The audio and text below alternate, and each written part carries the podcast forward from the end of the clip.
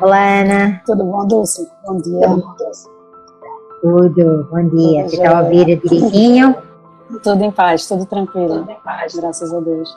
Maravilha. Nós já estivemos aí hoje de manhã, né? E agora continuando aí a, a nossa conversa. Sim. Vou fechar aqui um pouquinho a minha janela. E aí, como é que você está? Está chegando aí? Estou é, bem, estou chegando à segunda metade né, do, da chave, né, fazendo uhum. o, o fechamento. Já em fila para começar com a, a, a, advocacia consensual, né, na, em seguida.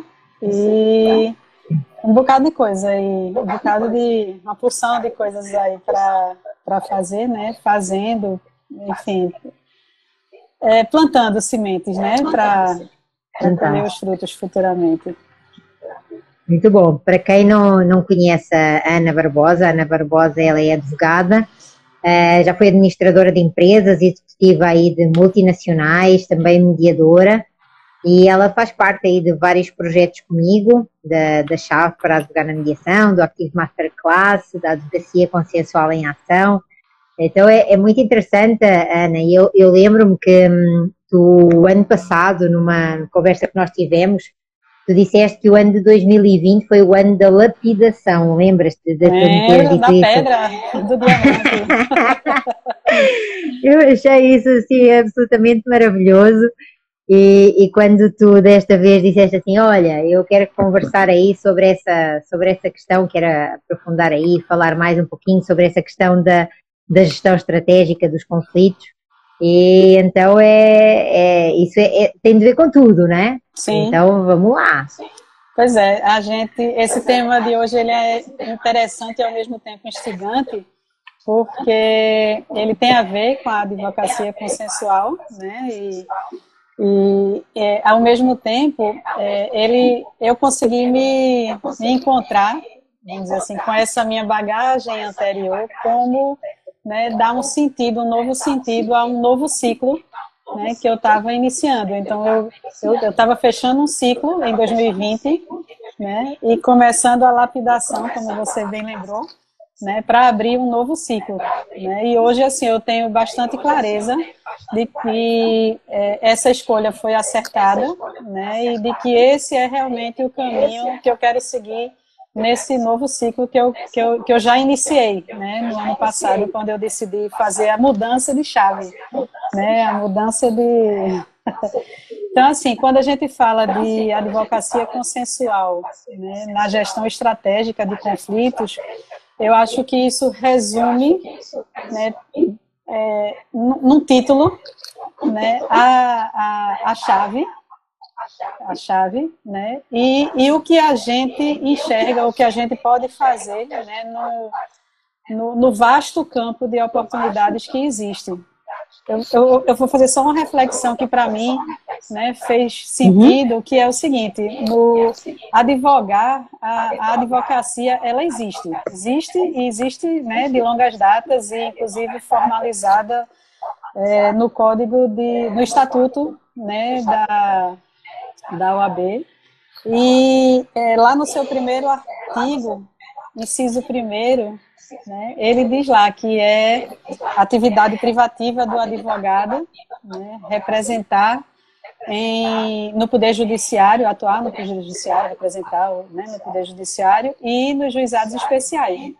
Então, a reflexão que eu faço é que esse é o padrão do senso comum né, da, da atividade da advocacia, que é o que que ao longo do tempo a gente vem aprendendo e aprende né, na escola e, e quando sai é, é, levado a praticar.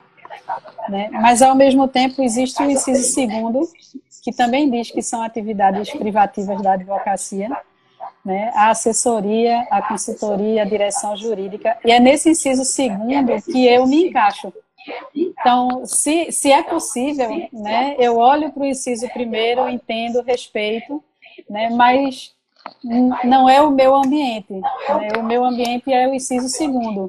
E talvez isso, ou pelo meu perfil pessoal, ou pelo meu perfil de histórico profissional, de, das atividades que ao longo do tempo né, eu absorvi, aprendi, desenvolvi na, atuando né, com, com administração, com gestão.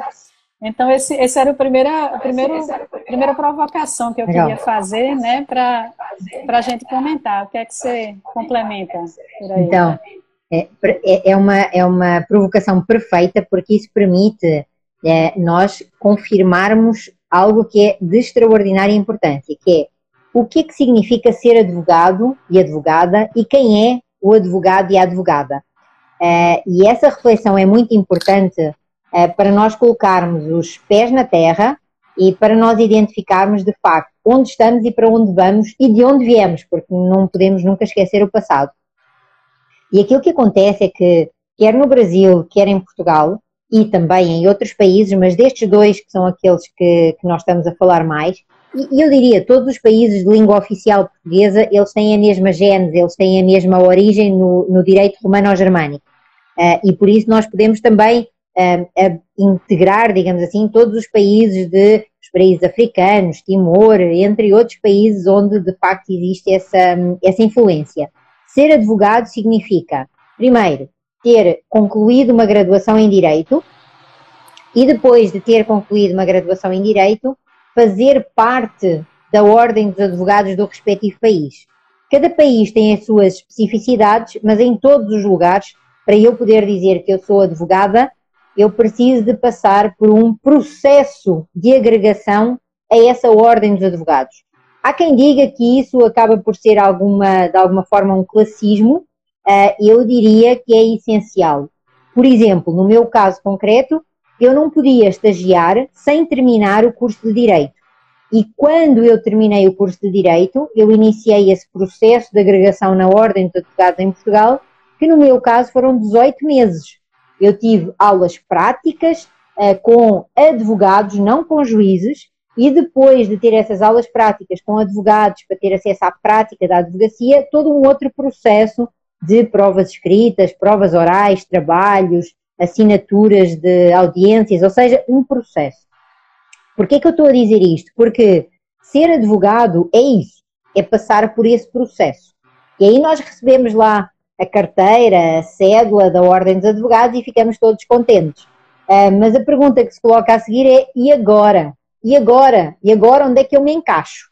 É? E aí vem a segunda pergunta que tu respondeste, uh, que o Estatuto da Ordem dos Advogados, ele traz de facto, e o Estatuto da Ordem dos Advogados brasileiro e português também, e dos outros países, trazem essa explicação que é, olha, o advogado é aquele que representa os interesses do cliente em juízo, seja no tribunal, seja nos juizados especiais, em Portugal, seja no tribunal comum, seja nos julgados de paz. Agora, a pergunta que se coloca é, primeiro, como é que ele vai fazer isso, ou seja, qual a atitude que esse advogado vai ter, mesmo nesses lugares? E a segunda é que esses lugares não são exclusivos da atuação nem da atividade da advocacia. Isto é, nós temos efetivamente como atividade privativa da advocacia, assessoria, direção e aconselhamento técnico e jurídico. Existem várias atividades que são e que exigem essa presença da advocacia, mas mais do que a presença é a atitude. Então, nós vamos encontrar advogados com uma atitude contenciosa, ok, mas nós também podemos eh, encontrar advogados com uma atitude colaborativa, lá com as práticas colaborativas e da advocacia colaborativa uh, que vem com a influência dos Estados Unidos e também aquilo que nós vimos desenvolvendo aqui e agora, a advocacia consensual. Exatamente. E essa advocacia consensual, que é isso que, que nós precisamos de, de fazer com que quem nos escuta entenda, que nós estamos a falar de uma única advocacia. Agora, a atividade, a prática, é como a gente desenvolve a nossa advocacia, né? É a diferença Exatamente. que a gente Exatamente. faz naquela situação, né? É o, é o e, como, e essa, é o caminho. Isso. E essa diferença, esse como, Ana, ele tem muito de ver com competências.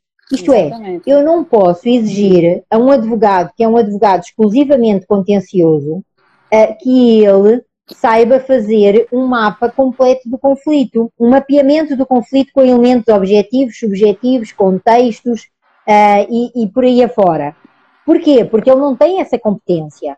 Exato. E aquilo que nós estamos a dizer é que essa competência é uma competência que é desenvolvida pelo advogado consensual. Uhum. Outra competência, por exemplo, que é uma competência própria de um advogado colaborativo, é criar uma equipa técnica multidisciplinar para aquele caso em concreto. Ou seja, de acordo com a escolha que nós fazemos pela prática, pelo exercício desta, desta modalidade de advogar, nós vamos efetivamente ter posturas diferentes, comportamentos diferentes, atitudes diferentes, mas mais do que isso, nós vamos ter competências diferentes.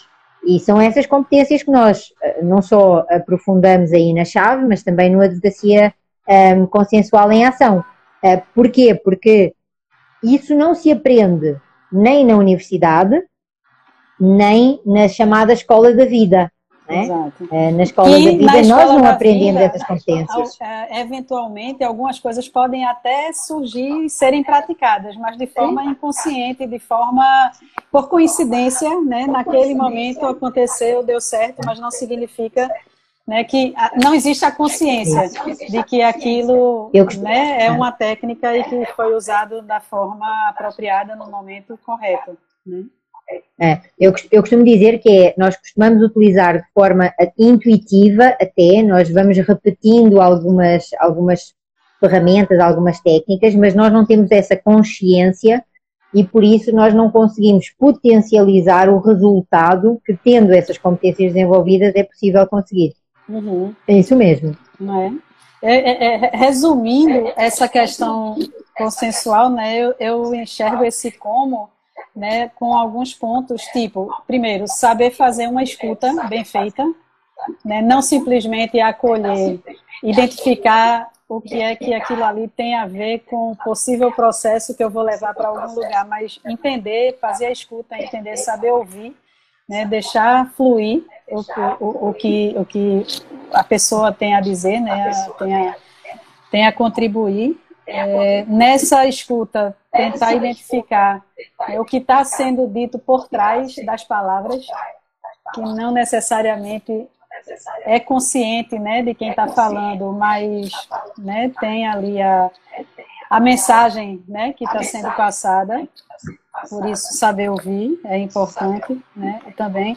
E aí, desse saber ouvir, saber enxergar por trás, é saber identificar o que realmente acontece e que possibilidades, fazer o, o, o mapa estratégico, né? Que possibilidades existem que podem dar um melhor direcionamento para aquela, para aquela situação, né? De forma a trazer soluções, como você diz, né? Soluções jurídicas criativas, né? Que vão trazer de fato a satisfação, né? Para aquela situação e não simplesmente um um fechamento do processo, né? uma conclusão de processo, mas sem de fato ter trazido a solução que, que seria adequada para aquela pessoa e de repente para outra pessoa que está envolvida no conflito, né? para os dois lados do conflito. Então é entender que existem dois lados, que né, que, que a gente precisa encontrar.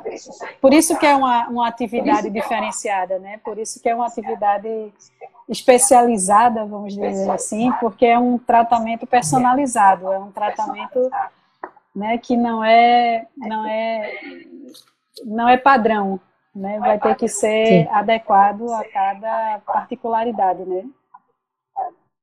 Quando, quando tu falas isso, é óbvio que eu lembro-me sempre daquilo que eu partilho com vocês, é, que é o tripé da advocacia consensual, ou o triângulo do conhecimento consensual, é, onde, e para quem ainda não, não ouviu, é, nós precisamos de, dentro do centro, que é o conhecimento jurídico que a advocacia desenvolveu, nós precisamos de incluir depois três pés, é, que é a especialização sobre o conflito, a especialização também aí sobre a comunicação e a especialização sobre a negociação.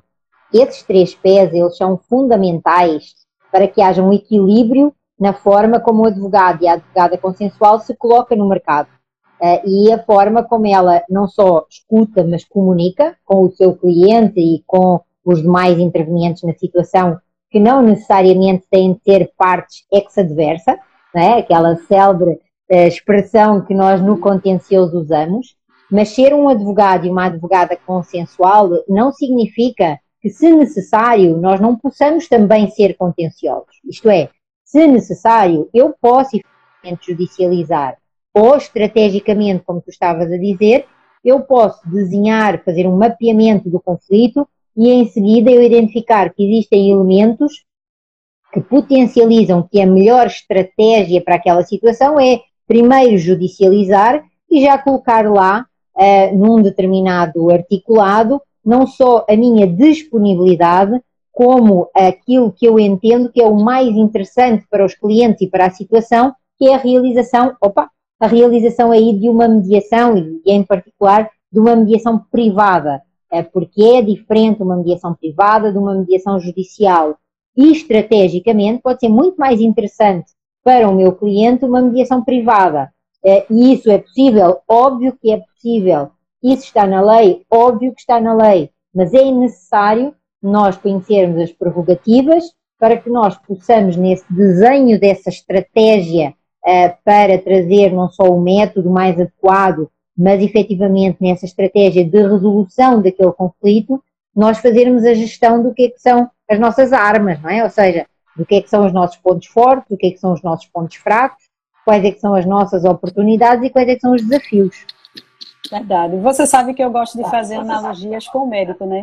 Com o profissional da saúde. Ah, ah pois é. Então, assim, quando você fala dessa forma, né, eu, eu é, visualizo a questão do médico, que quando ele escuta uhum. o paciente, ele vai tentar absorver daquele relato que o paciente faz, né, todas as informações necessárias para poder, dentro de um leque de conhecimento que ele tem de possíveis protocolos, né, de, de tratamento, né, de direcionamento do tratamento, ele fazer a, os matches, né, os encaixes, as possíveis né, ligações que vão levar a propor ou a realizar um, um, tratamento específico, o melhor tratamento especificamente para aquela situação.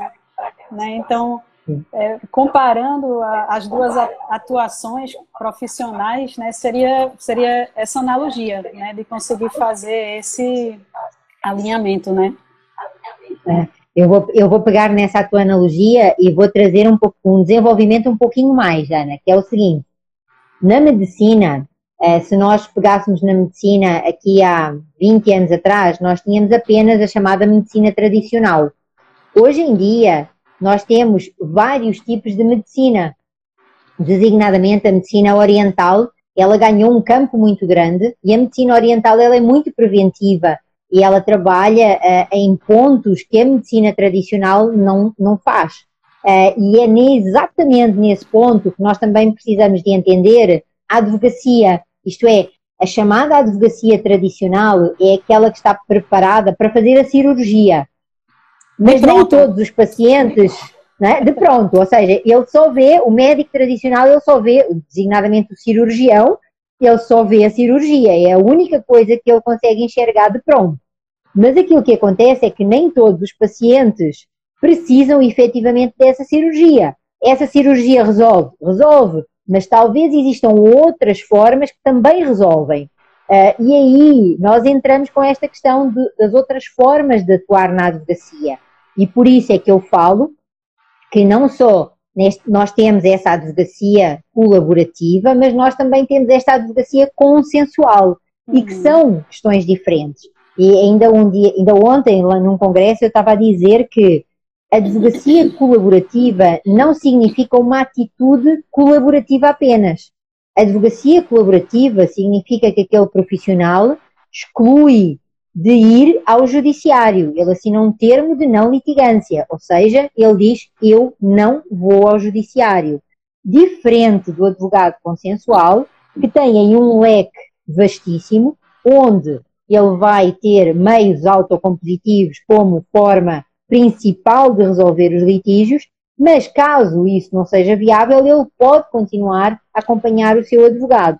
E isto não significa que um advogado seja melhor que o outro ou que um seja mais completo que o outro. Aquilo que significa é que nós precisamos de identificar diferenças e identificar que existe espaço para toda a gente, identificar que existem clientes para todos os gostos e que por conta disso, nós, como tu começaste exatamente por dizer, nós precisamos de ter a nossa identidade. Com o que é que eu me identifico? E a partir daí, seguir o caminho, seguir o trajeto, criar parcerias com outros colegas e vai.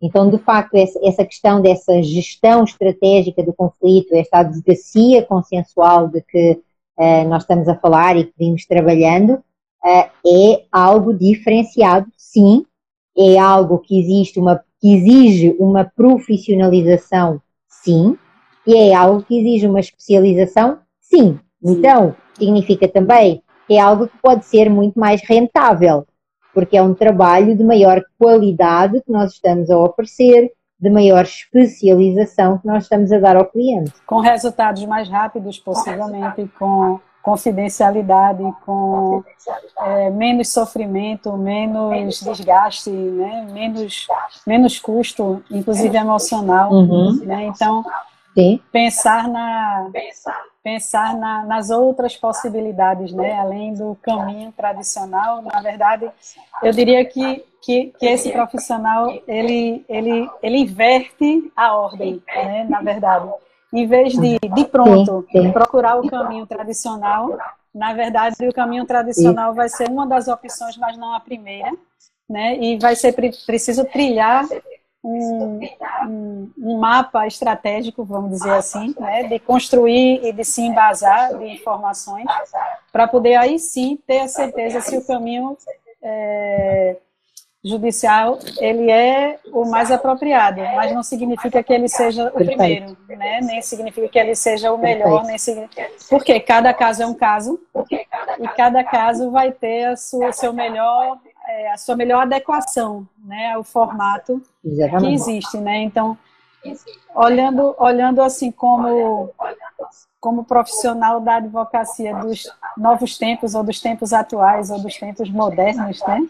eu acho que, que um, uma, uma, palavra é estar preparado, né? estar preparado para a situação que vai se, de, se, se deparar, se vai enfrentar, e não sabe qual é, né, mas que vai saber que existem e como funcionam ou como direcionar cada um dos caminhos possíveis para poder fazer esse atendimento diferenciado, né? Esse, essa, essa personalização, né? Que, que você falou, que, que o cliente não é mais, é, mais um que chega, mas ele é o que chega, né? com a situação dele, com o problema dele, com o conflito dele, com as emoções, com o que precisa ser ser resolvido, né? Ser solucionado.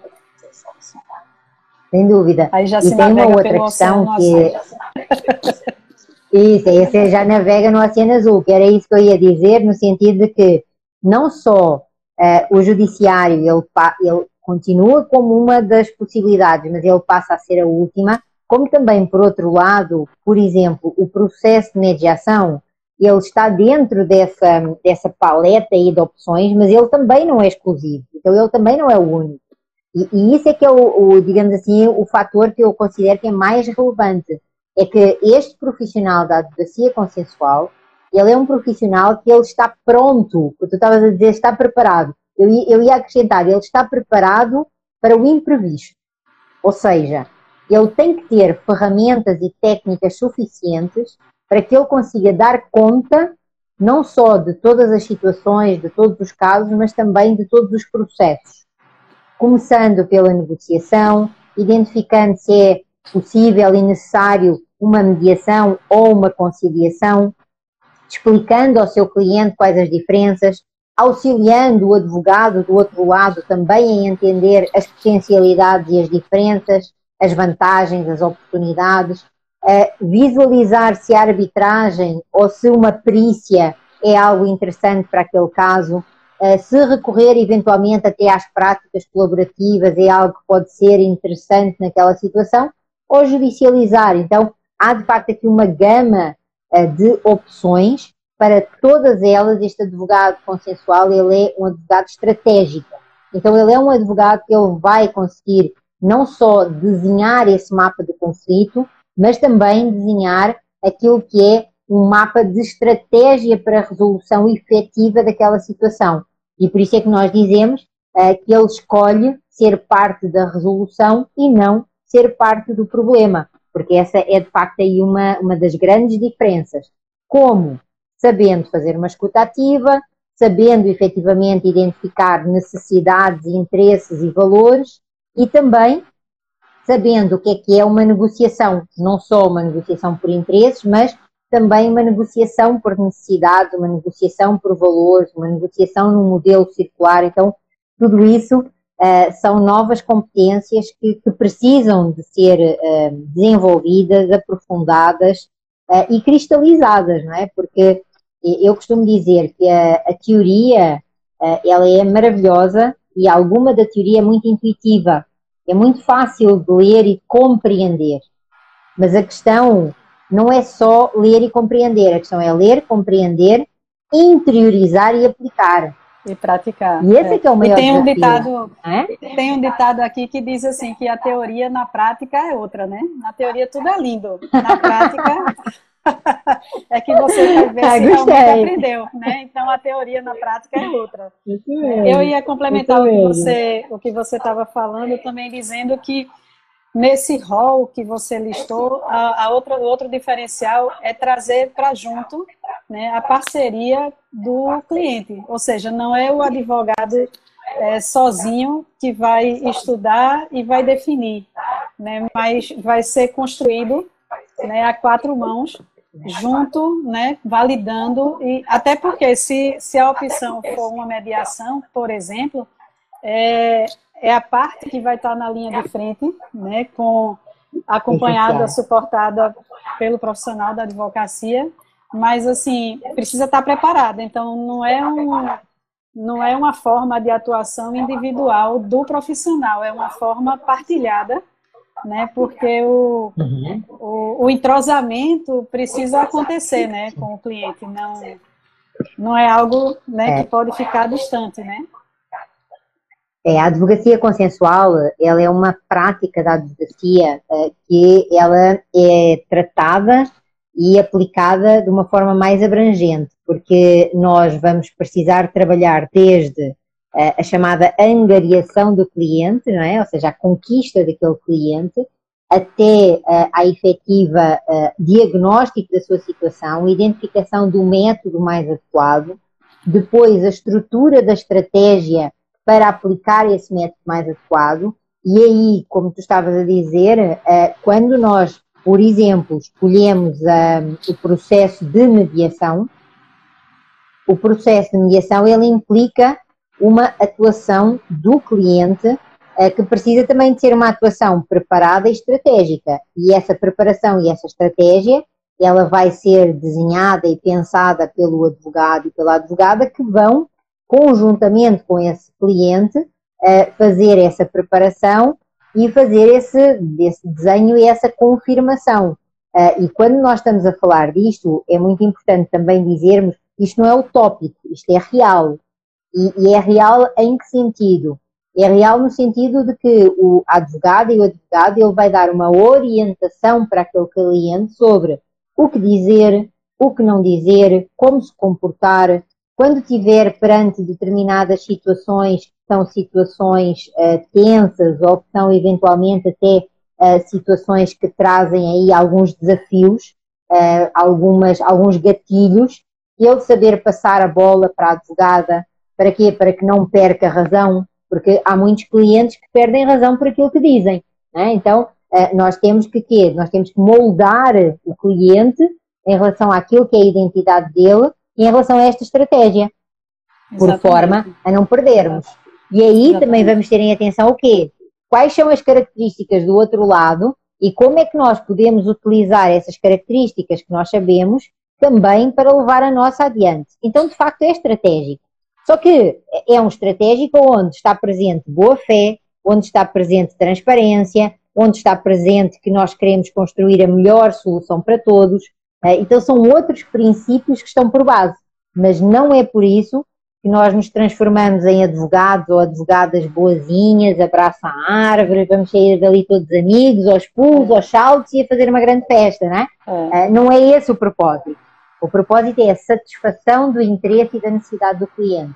uh, e que ele efetivamente veja em nós advogados que representou os seus direitos, os seus interesses e que fez com que eles se concretizassem em cima da mesa, indo além daquilo que ele tinha pensado. Exatamente. E, e sem a necessidade da litigância, né? né? Sem, sem, sem a necessidade isso, da, da, briga, né? Da litigância, da, da beligerância. E, né? e sem ceder, e sem ceder, Ana, porque não é preciso ceder.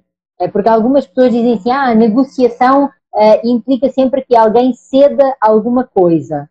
Uh, e aquilo que eu tenho trabalhado e aquilo que eu passo para vocês é negociação sem competências implica cedências, mas negociação profissional e com competências não implica cedências. Implica saber crescer o bolo, que é muito diferente. Ou seja, as pessoas saem dali com uma com um resultado que elas nem nunca imaginaram que era possível. E isso Exatamente. é que é mais interessante de, de extrair. Exatamente. E aí eu queria trazer aquela frase do ministro Barroso, que foi recentemente é, divulgada, né?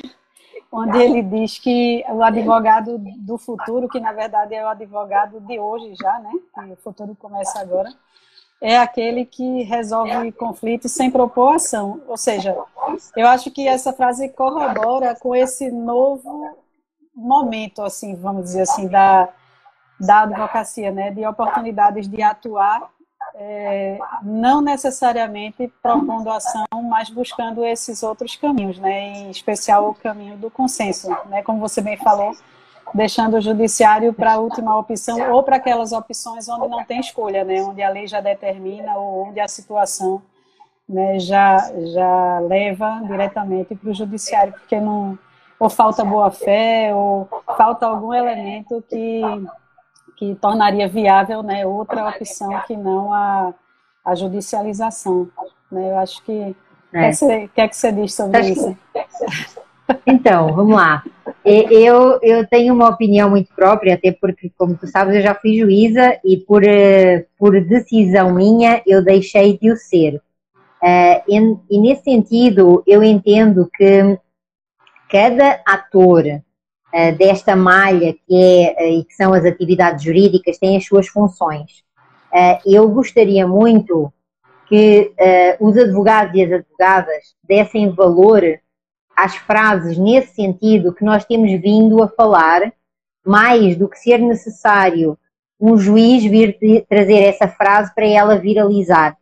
Uh, isso deixa-me, confesso, isso deixa-me triste. Triste. Uh, porque ser necessário, deixa-me triste, a sério, porque ser necessário vir um juiz uh, ter um discurso desses para que os advogados digam, ah, pois é, oba, oba, vamos então não judicializar, deixa-me triste, porque o Conselho Federal da OAB, desde 2015, uh, eh, que implementou no Código de Ética, que implementou na tabela de honorários, que implementou uh, no, próprio Estatuto, esse folgo, essa, digamos assim, esse, esse novo, esses novos paradigmas, esses conceitos.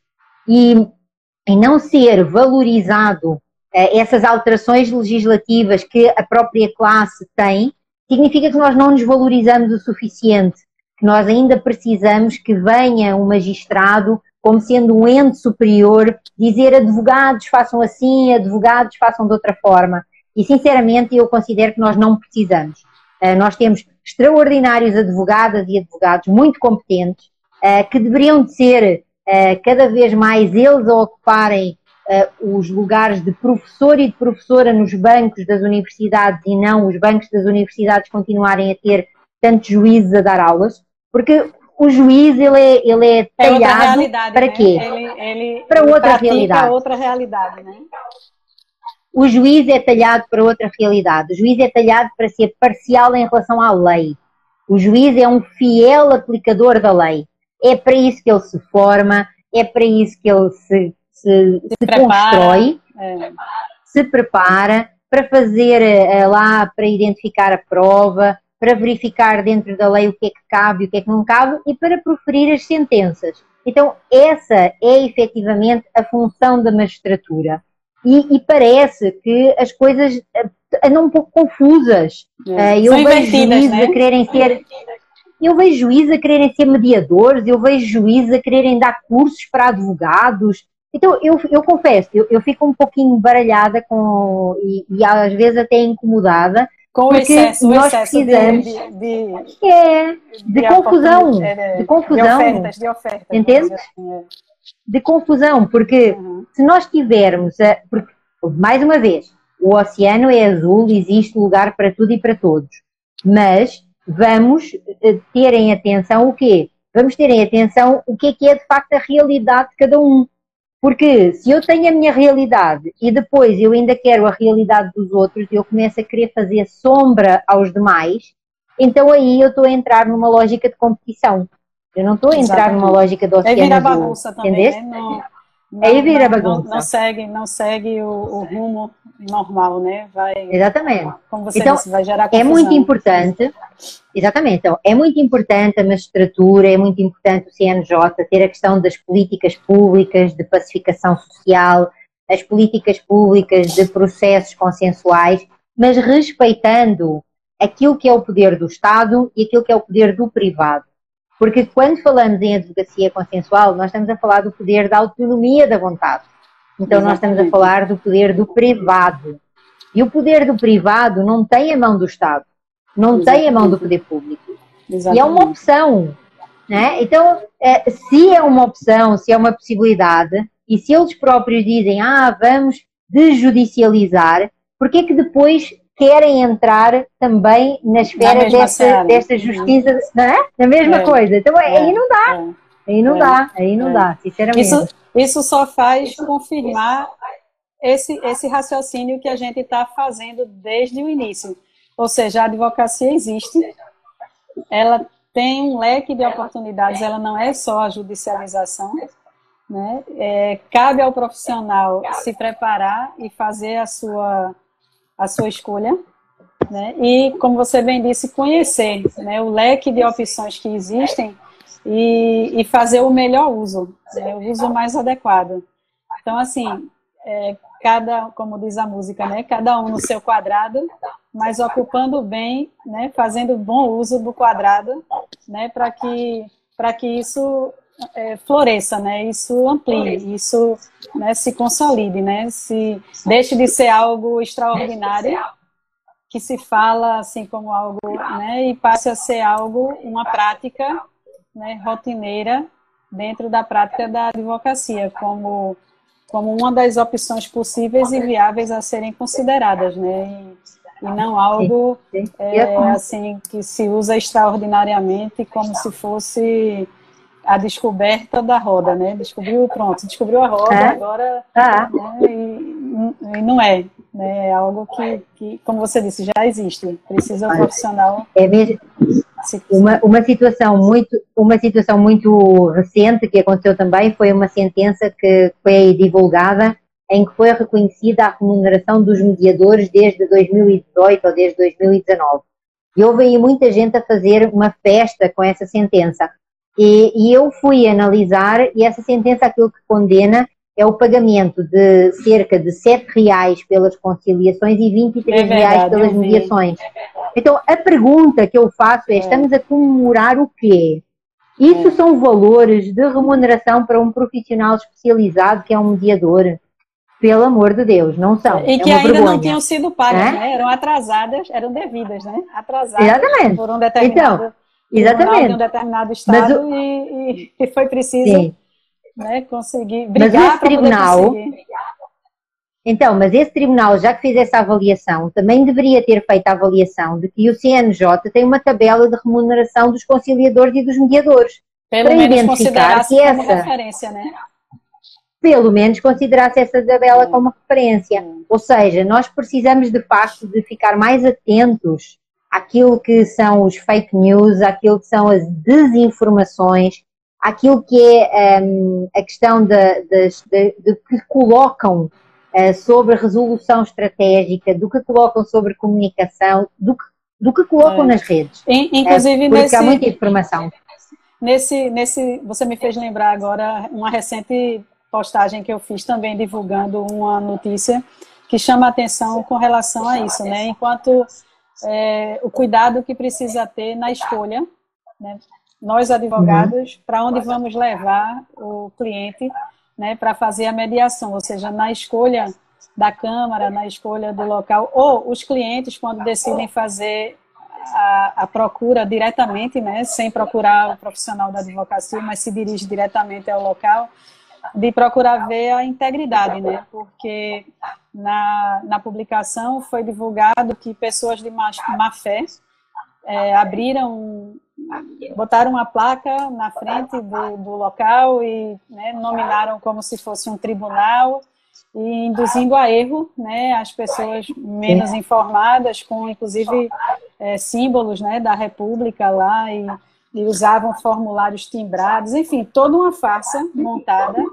né, para atrair as pessoas menos informadas e inclusive com, com, com cobrança de valores já é, ali tabela de preço, né, definida para o procedimento Sim. e prometendo solução de, de, de, todos os problemas, né, milagre, milagre está Exatamente, milagre. Então, assim, é, chamar a atenção com relação a isso, né, a responsabilidade também do profissional da advocacia Sim. E para onde ele vai levar, né, o, o cliente, o que é que ele vai escolher para oferecer, né, e alertar as pessoas, né, que que, que to, procurem se informar e procurem ter certeza, né, como profissional de confiança, se aquele, aquela escolha realmente, né, é, é, é confiável, né, é viável, para não cair no é, é valorizar do vigário, né? do vigário, né?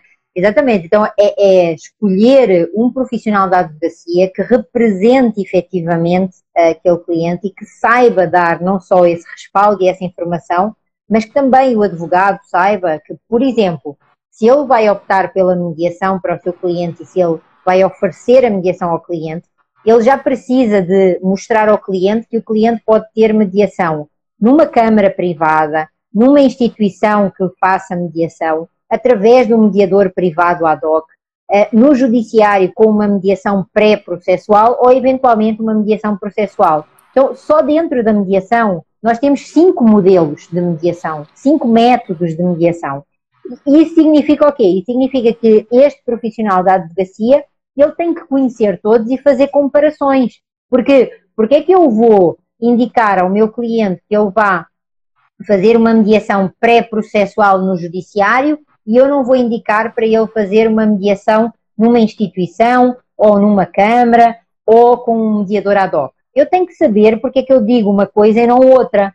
Será que o critério preço é o único critério em cima da mesa? Será que o critério dinheiro é o único custo, é o único critério que vai ser valorizado? Sinceramente, isso será um mau profissional. Porque um bom profissional, ele precisa de ter outras justificações e outras fundamentações para dar ao seu cliente sobre qual desses modelos vai seguir e vai, vai escolher para o seu caso em concreto. E aí a questão que nós fazemos, não é, eh, Ana, da, de ter uma tabela, de ter indicadores, de ter efetivamente elementos que, têm de constar da triagem na conversa do cliente, para identificar o que é que é mais importante e o que é que para aquela pessoa em concreto tem valor melhor, melhor que valor tem. É, exatamente. Sim, Por isso, sim, aí volta para o começo da conversa, que é a, a, estratégia, o mapa estratégico, né, o, a preparação né, para poder fazer uma, uma definição mais acertada. Né? Eu não sei quanto tempo a gente. A gente tem um tempinho. Estamos com né, 10 minutinhos. É, 10 é, minutinhos, estava aqui eu, a ver. Eu queria partilhar um texto que eu, eu li essa semana, foi, foi é, compartilhado por um colega que eu acho que ele está assistindo aqui também, é, que é compatriota seu, português. Oh é, o João Penaforte, ele, ele compartilhou é, e a gente fez uma discussão em cima disso que chama assim, é, onde está o conflito? Eu não sei se você já viu, né? é de um não. juiz chamado André Goma, que é do TJ da Bahia. Ah, esse Mas eu é conheço. interessante. O André Goma eu conheço. Então, depois você, eu vou compartilhar com você. Ele é bem interessante porque uhum. o texto narra um, uma pessoa que até ganhou visibilidade e espaço num programa de TV, porque ele conseguiu ganhar em juízo uma sentença favorável ao processar o pai né, porque não lhe dava. Era ausente, era um pai ausente, vamos dizer assim, para ele. Né? Uhum. E ele ajuizou uma ação com um advogado e obteve uma, uma sentença favorável, né, de alguns mil reais aí. E ele ganhou notoriedade e foi para o programa de televisão exatamente falar sobre essa experiência dele. Né? E só que, na verdade, lá no programa, ao relatar o fato, ele se emociona, inclusive chora e tal, e se diz não estar satisfeito com o resultado, apesar de ter sido favorável e de ele ter né, direito a uma indenização, né, porque ele continuava sem o pai dele. E pior, a situação tinha afastado o pai dele ainda mais. Claro. Né? E, e no final das contas, a, a, a sentença ela foi ela foi anulada, né? E ele ficou sem a, a indenização e sem a atenção do pai, que sem ele já pai. reclamava, sem o pai, né?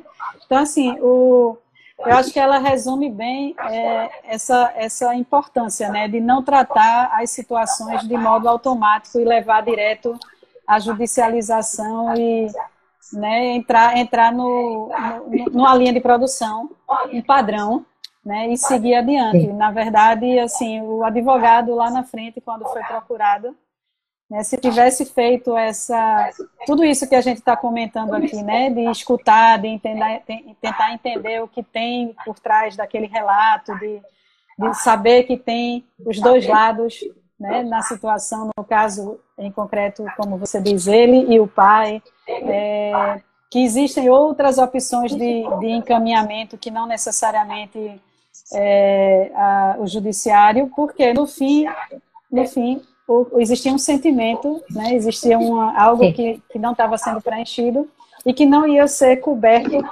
pelo valor que ele ia receber pela indenização, né, e ainda foi prejudicado, né, pela, pelo caminho que foi escolhido, né, porque ele acabou sem ter o resultado que ele tanto queria, que era, na verdade, mais que o, o dinheiro, era chamar a atenção do pai, né, no caso da, da pessoa que ele que ele sentia a ausência, né? Eu estava a escutar, Ana, e, e, estava exatamente a fazer aqui uma viagem no tempo. Uh, e uma viagem no tempo na altura em que eu comecei a advogar. Uh, e uma de, um, de, um, dos primeiros choques que eu tive quando eu comecei a advogar uh, foi exatamente a questão de eu fazer tudo direitinho, eu ter uma sentença favorável ao meu cliente e o meu cliente não ficar satisfeito. E essa foi, digamos assim, a, a minha primeira um, confrontação com uma realidade que era para que é que eu sou advogada? O que é que eu, estou fazendo eu penso aqui, né? que o que é que eu estou fazendo aqui? Para que é que eu sou advogada? Por que é que eu quero ser advogada? Eu quero ser advogada para ter uma sentença de acordo com aquilo que a lei diz? Ou eu quero ser advogada para que eu veja o meu cliente feliz? Eu quero ser advogada para ter uh, aquela questão da justiça no sentido de acesso ao judiciário, ou eu quero ser advogada para eu ter a justiça que o meu cliente pede. Então, são essas questões. Depois, há alguns colegas que desvirtuam isto e utilizam o processo para conseguir, conseguirem alcançar uma pseudo-justiça, é? uh, uh, desvirtuando aquilo que é o propósito do, dos princípios e dos pressupostos. Mas basicamente aquilo que eu senti ali, e eu fazia muito direito do trabalho, uh, direito empresarial e também direito de família, eram as minhas três principais áreas de atuação. E aquilo que eu senti foi que, para além de um processo, para além um número, haviam pessoas. E essas pessoas têm uma história, e essas pessoas têm emoções, e essas pessoas têm sentimentos, e eu não sabia trabalhar com isso. Porque nunca ninguém me tinha ensinado a trabalhar com isso. E foi aí que eu despertei uh, esta busca por mais conhecimento, por mais especializações, pela multidisciplinariedade da minha formação, para conseguir atender a essas solicitações dos clientes. Uh, então, por que é que eu te estou a dizer isto? Porque, mais uma vez, existem muitos colegas nossos e não é necessário vir um juiz dar-nos uma lição de moral de que nós precisamos de ser diferentes. Aquilo que nós precisamos de facto é de haver mais solidariedade dentro da advocacia e é de haver mais partilha dentro da advocacia, porque nós não somos concorrentes uns dos outros. Nós somos e temos que olhar uns para os outros de uma forma diferente de praticar a advocacia. uma forma em que nós juntos somos muito mais, mais do que a soma de é. nós individualmente. É? Ou seja, se nós somarmos a minha fatia com a tua fatia, dá duas fatias, nós não crescemos nada. Mas se eu juntar a minha fatia com a tua, nós vamos e nós colocarmos a criatividade em ação, nós vamos eventualmente conseguir fazer outra receita. Nós vamos identificar Exatamente. que talvez existam potencialidades que não tinham sido pensadas. Agora, isso tem um risco, isso tem um perigo, que nós estamos a falar da autonomia da vontade. E a autonomia da vontade para poderes instalados é um risco. Eles não uhum. gostam. Tá? Uhum. Então, nós precisamos de facto de Eu acho que falar disto com, com muita frontalidade, com muita clareza, com muita abertura uh, e consciência também. Uh, porque não é falar da teoria só por falar, é, é trazer praticidade às coisas e não é ser utópico, é ser realista uh, e é efetivamente nós entendermos, como, como estávamos a falar no início da nossa conversa, uh, que nós precisamos de nos adequar à atualidade, à Exatamente. realidade hoje. Sair da zona hoje. do conforto, né? do tradicional, do padrão, do, do automático, né? e, e criar né, uma nova trilhar um novo caminho, né, criar as novas oportunidades, né, fazer diferente dentro do que já existe de opções, né, e, e não seguir no, no, no, caminho padrão que já é, é conhecido e não necessariamente, né, significa que não é único e não significa que funciona. Né? É. Muito bom. Olha, muito bom nós estamos a chegar. Que maravilha! nós estamos a chegar aí ao fim do nosso, nosso tempo. Estou aqui a ver que temos cinco minutos. Então, para terminarmos aí de uma forma acolhedora também para quem nos, nos escuta e nos vê, um, eu quero te, quero te agradecer por este momento e quero também te dar aí a palavra para tu poderes fechar sobre aí o que, o que vivenciaste, o que sentiste, a tua expectativa e também o que nós temos feito. Pois é, minha, eu, eu agradeço né, imensamente, sempre estar aqui com você é um prazer, é uma, uma honra. Eu tenho vivenciado, você mesma falou no começo, né, a, a mudança ali da a transformação né, da pedra no diamante, então eu tenho me esforçado para isso, tenho né, esse ano de 2020 foi um ano de mergulho, de imersão, né, que começou com a mediação e tudo tudo que tem a ver com ela, né, e, e é, que pode, pode me dar mais, mais base, mais profundidade em relação a, ao tema, né? E encaminhei, me encaminhei pela questão da, da advocacia consensual, que, que eu acho que faz todo sentido também, como eu já relatei, né? E que, que, que, que foi o meu encontro, vamos dizer assim, né? Como eu mencionei, fechando um ciclo, abrindo outro, mas abrindo outro que fizesse sentido né, que pudesse é, prestar né, um, um, bom serviço, mas ao mesmo tempo também gerar a satisfação profissional e a satisfação pessoal, né, de estar tá fazendo a diferença, de estar tá podendo interferir positivamente né, para a melhoria do, do, do, resultado, quer seja para o cliente, né, mas quer seja também como profissional, né, nessa linha do, do diferencial, né, de não ser mais um no, no, número, no imenso número que existe, mas ser um, ser um número que é diferente, que faz, faz acontecer diferente. Né? E, e nessa jornada você, você faz parte de boa, é, uma boa quantidade dela, né? uma boa, e a gente não se largou ainda, né? ainda vai continuar aí um, um período. É eterno, é eterno. Né? É eterno, é verdade. Muito bom. Muito é Obrigada, Ana. Obrigada obrigada também. É, tem sido de facto um prazer também ter, ter-te nesta jornada, assim como de, estão aqui vários que estão connosco, está aí também a Rosana, então beijo para todos, a Viviane também e tantos outros. Uh, a live vai ficar no IGTV, aí vocês têm mais uh, conteúdo aí também no, nos links na minha bio e o Advocacia Consensual em Ação está aí também disponível. Então vamos trilhando esse caminho da minha parte, olha, recebem o meu coração apertadinho. Um beijo também grande e forte. E até o nosso próximo encontro, que é já para a semana, então. Estamos aí. Valeu. Beijo. Tá tchau, tchau. Obrigada, Ana. Tchau, tchau. Obrigada. Obrigada a todos.